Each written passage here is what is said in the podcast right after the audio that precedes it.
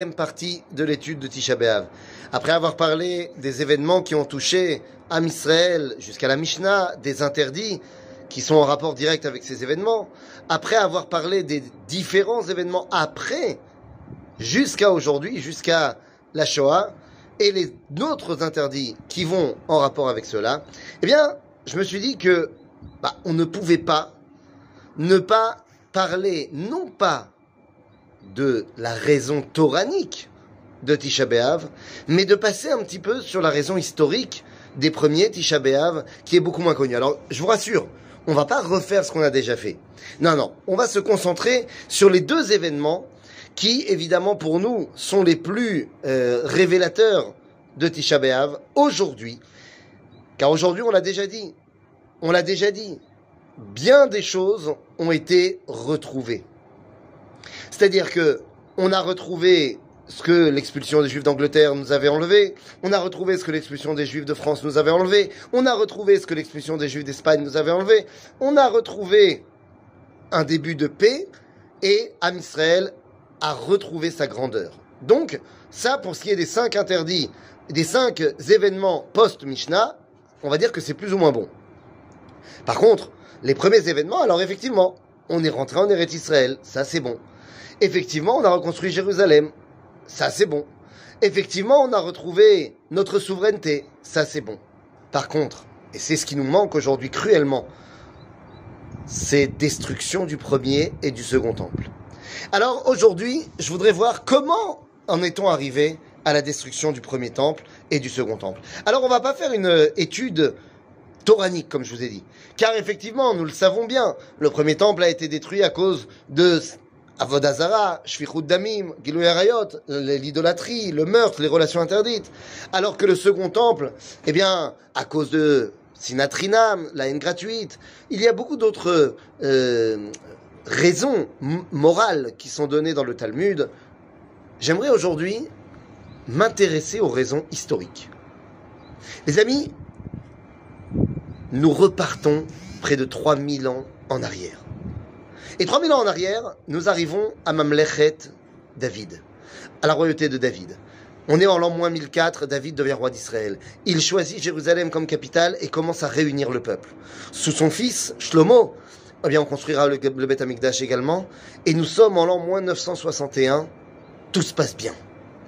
Le problème, c'est qu'à la suite de Shlomo, à la mort de ce dernier, eh bien, comme vous le savez, son fils, Rechavam, va tout simplement décider d'asservir le peuple juif beaucoup trop, si bien qu'il va y avoir une révolution interne. Et le schisme, la séparation en deux royaumes, en deux royaumes, oui tout à fait, et en moins 921, c'est le schisme. Royaume de Israël au nord, de Yehuda au sud. Très bien. Seulement, qu'est-ce qui se passe? Nous sommes deux petits royaumes qui sont entourés de géants autour de nous.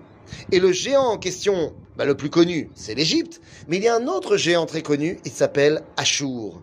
Et Ashur, la Assyrie fait peur à tout le monde. Si bien que nous, Ashur ne reste pas en reste, comme on dit, et Ashur va tout simplement faire un petit tour dans la région pour montrer à tout le monde qui est le patron.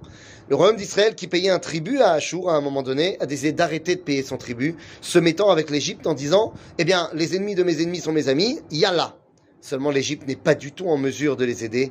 Ils sont eux aussi battus par Ashur et finalement les Assyriens vont détruire le royaume d'Israël. Nous sommes en moins 721. Le royaume de Yehuda continue un tout petit peu à résister tout simplement en payant ses impôts à Ashur, mais en moins 701, le roi Hiskiaou lui aussi décide d'arrêter de payer ses impôts. Les Assyriens arrivent. Ils essayent de nous massacrer et là, nous le savons, grande victoire de la part d'Israël, un miracle extraordinaire qui est mentionné dans le Tanakh, et Dieu sauve son peuple, les Assyriens tombent. Oui, mais c'est pas pour nous rester euh, pépères. C'est vrai. Hiskiaou a créé une alliance. Avec qui? Avec l'autre nouvelle superpuissance qui est en train de monter, Babylone. Et Babylone va ne faire qu'une bouchée de la Assyrie et devient le nouveau super patron de la région. Seulement, au fur et à mesure des années, les rois de Judée, qui sont des vassaux en fait de Babylone, commencent à se révolter un tout petit peu. Si bien que le roi Tzidkiyahu, qui avait été mis en place par Babylone, lui aussi se révolte. Les Babyloniens arrivent et sous couvert de ces révoltes-là, eh viennent détruire Jérusalem et le Beth Amikdash en moins 586. À partir de ce moment-là, c'est le premier exil. Les Babyloniens, pendant 52 ans, règnent sur toute la région. Mais qu'est-ce que vous voulez? Il y a un autre empire qui arrive. Ce sont les Iraniens de l'époque, les Perses. Les Perses vont battre les Babyloniens. Et le roi Koresh, Cyrus, va donner la permission entre parenthèses, pas tellement parce que il a bon cœur, mais parce qu'il voit en cela une façon de se euh, créer une tout un, une cour de vassaux qui vont l'adorer. Il donne la permission à tous les peuples qui avaient été emmenés en exil par Babylone de rentrer chez eux, de reconstruire leur temple et de faire leur religion. Eh bien nous, nous faisons partie de ces peuples-là et nous commençons à rentrer. D'abord avec Zerubbabel ben Shaltiel, après sous l'impulsion de Ezra et de Nehemiah surtout. On reconstruit Jérusalem, on se réimplante, on construit Beth Amikdash, petit à petit. Seulement, eh bien, l'empire perse, qui se croyait invulnérable, eh bien, va se faire attaquer et conquérir par Alexandre le Grand. Et tout d'un coup, la région devient sous la domination des Grecs. Bon, bah, tout ça, c'est très bien. Au début, c'est Alexandre. Personne ne discute avec Alexandre. Une fois qu'il meurt, ses généraux se disputent son empire et Israël est dominé pendant une centaine d'années par les Ptolémées. Ça se passe pas trop mal. Alors effectivement, nous sommes sous domination grecque, mais les Grecs sont assez tolérants, ça se passe. Finalement, il y aura un combat à Banias qui va faire que la terre d'Israël devient non plus sous le contrôle des Ptolémées qui sont en Égypte, mais sous le contrôle des Séleucides, des Sélefkos, qui sont eux plus en Syrie. Et là, au début, ça se passe toujours bien pour nous, mais finalement, les rois Séleucides, et particulièrement un qu'on connaît très bien, Antiochus IV, commencent à vouloir imposer l'hellénisme également en terre de Judée. Des Kohanim corrompus choisissent de passer à l'action et demandent à Antiochus de se faire nommer Kohen Gadol et en, retour, eh bien, ils lui donneront les trésors du Beth Amikdash. Deux, trois Kohanim qui vont essayer jusqu'à Menelaos. Et Menelaos, qui est très proche d'Antiochus IV, se fait renverser par les Juifs qui n'en peuvent plus. Antiochus arrive, c'est le début de la guerre de, de la guerre de Hanouka. Pendant une centaine d'années, après la victoire des Juifs, nous retrouvons notre indépendance. Nous avons, ça y est, un État juif indépendant. C'est la Géoula du Second Temple. Sauf que ça va pas durer très longtemps. Parce que un des alliés de Yehuda Maccabi contre les Séleucides n'est autre que Rome. Et oui, Rome est pour l'instant encore un petit peu de sa noix.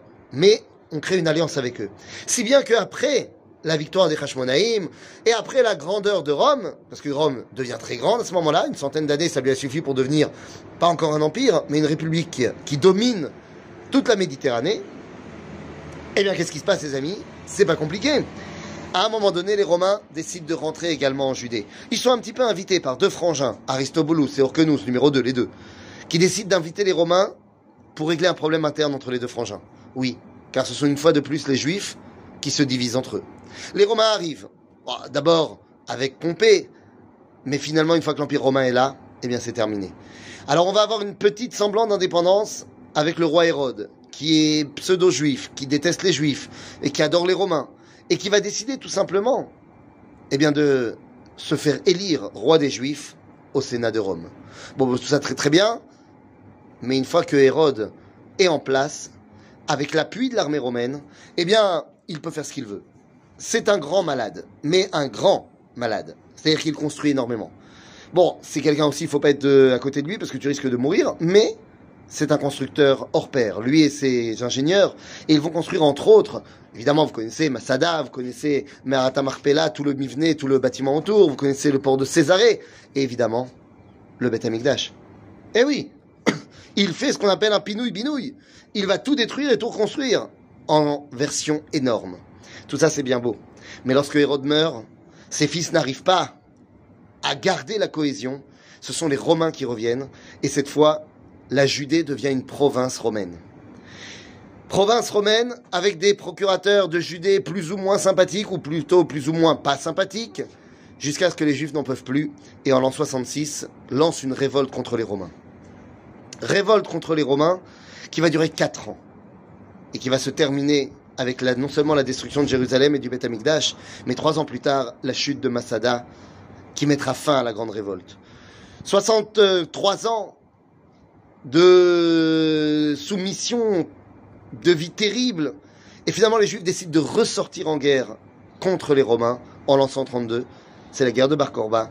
qui prendra fin trois ans plus tard et qui mettra le point de départ final à l'exil. La destruction du premier temple en moins 586 et du second en l'an 70 eh bien, forment les deux événements que nous n'avons pas encore réussi à corriger. Ainsi bien, nos sages nous diront que chaque génération où le temple n'est pas construit doit se voir comme une génération dans laquelle il a été détruite. Il faut absolument que nous commencions à nous intéresser, et ça doit être le propos de Tisha B'Av, de ce qui nous manque lorsque nous n'avons pas le Beth Amikdash, pour pouvoir vouloir le reconstruire et le reconstruire cette année, Bimera, Beyamenu. Amen. À bientôt les amis.